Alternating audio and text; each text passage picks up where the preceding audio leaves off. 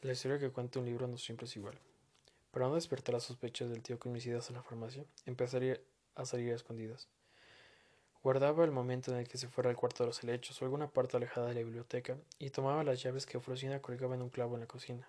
Viaje por el río en forma de corazón. Le gustó tanto a Catalina que no dejó de leerlo ni cuando tuvo que vendar a una señora que se había torcido la pierna. Terminó el último episodio entre dos inyecciones. Su lectura había sido más agitada y tal vez más emocionante que la mía. También había sido distinta, mas sobró enormemente que dijera. La niña me cayó muy bien.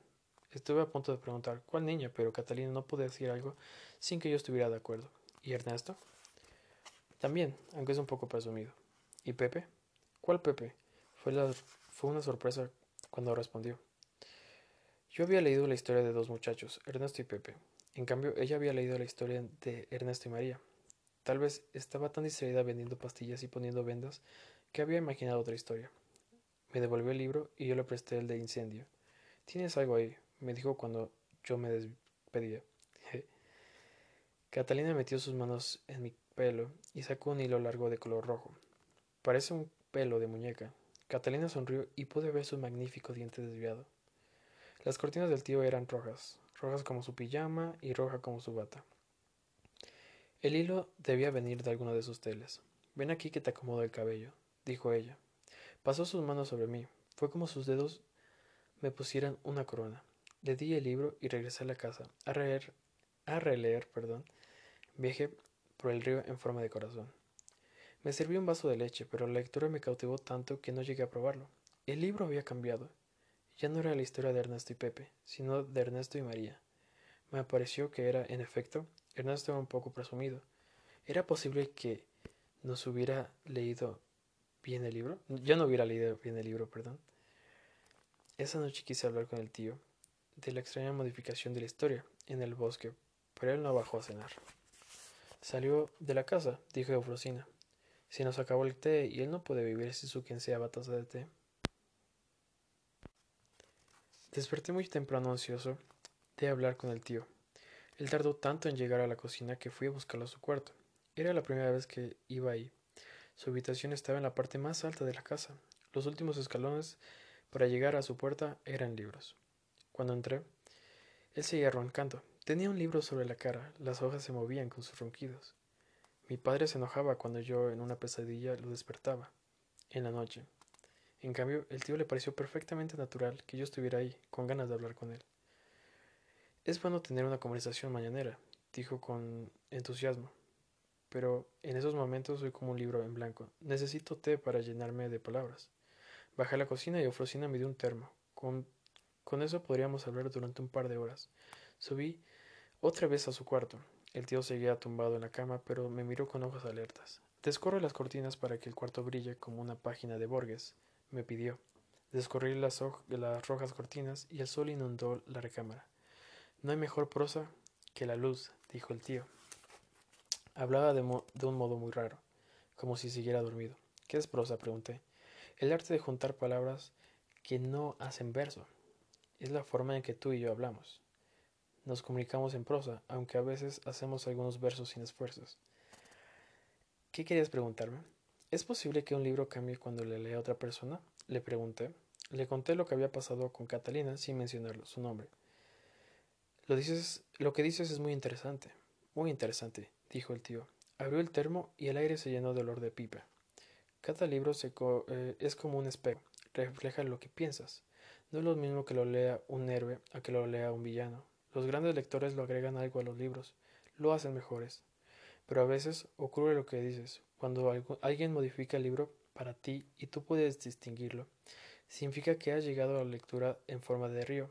Ningún río se queda quieto, sobrino, es agua cambiante. ¿Alguna vez te ha pasado? El tío desvió sus ojos, cosa que nunca había hecho. Miró con un rincón del cuarto de manera inquietante y dijo con voz extraña Hace mucho tiempo, yo era joven, querido sobrino, ella también. Pero me asustó la forma de que las historias cambiaban ante sus ojos. ¿Se convierte en historia de terror? Le pregunté. No se volvía más interesante, pero me dio miedo a que ella tuviera ese poder. Me pareció algo demasiado fuerte, incontrolable, y dejé de verla. Muchos años después trabajó con profesionales en una famosa universidad.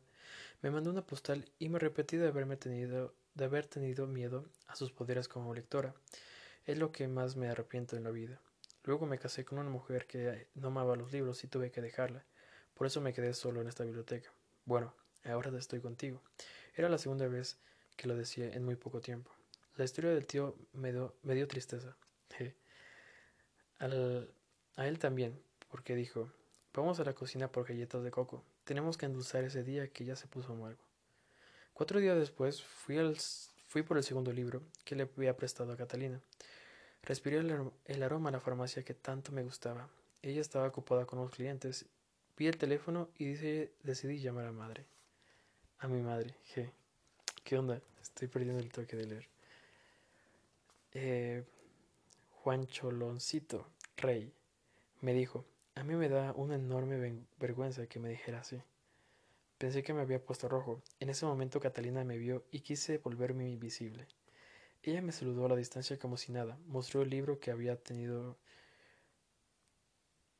que tenía listo para devolverme. Perdón, ya no estoy viendo bien. No tengo mis lentes.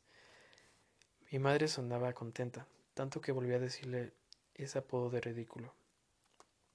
Entonces pasó algo curioso. Siempre que pensaba en mi madre, quería estar con ella. Imaginaba que le ayudaba y ella se alegraba. Ahora por primera vez hablé con mucha calma y ni siquiera me preguntaba si estuviera fumando, como si su problema no fuera mío. Colgué y me acerqué a Catalina. Le escuché decir que los nombres, los nombres raros de unas vacunas. Luego se volvió hacia mí muy feliz de verme. Este todavía es mejor, señaló el libro. No hice ningún comentario y volví a casa del tío deseoso de releerlo. Catalina había agregado estupendos detalles a la aventura. Ernesto y María lograban huir del camino que ardía sobre ellos con un túnel de fuego. Al principio, Ernesto no se atrevía a correr por el túnel, pero ella le tomaba de la mano y le infundía gran seguridad. María tenía un carácter agradable y decidido. Ernesto, que antes parecía un poco presumido, ahora se comportaba con sencillez y ayudaba a salir a María de un hoyo en el que se caía se quitaba la camisa, la mojaba con el agua y se la daba a ella para que se limpiara de lodo. Al final, cuando se había salvado, nadaba con el agua fría, por el agua fría. María jugaba a ser un pez y mordió a Ernesto. Esa noche soñé que estaba en ese río. Bueno, ya cambió de capítulo y bueno, ya es un poco largo el audio. Espero que te gustó. Si quieres más, pues te puedo leer más. Solo que Deja busco mis lentes que no los veo.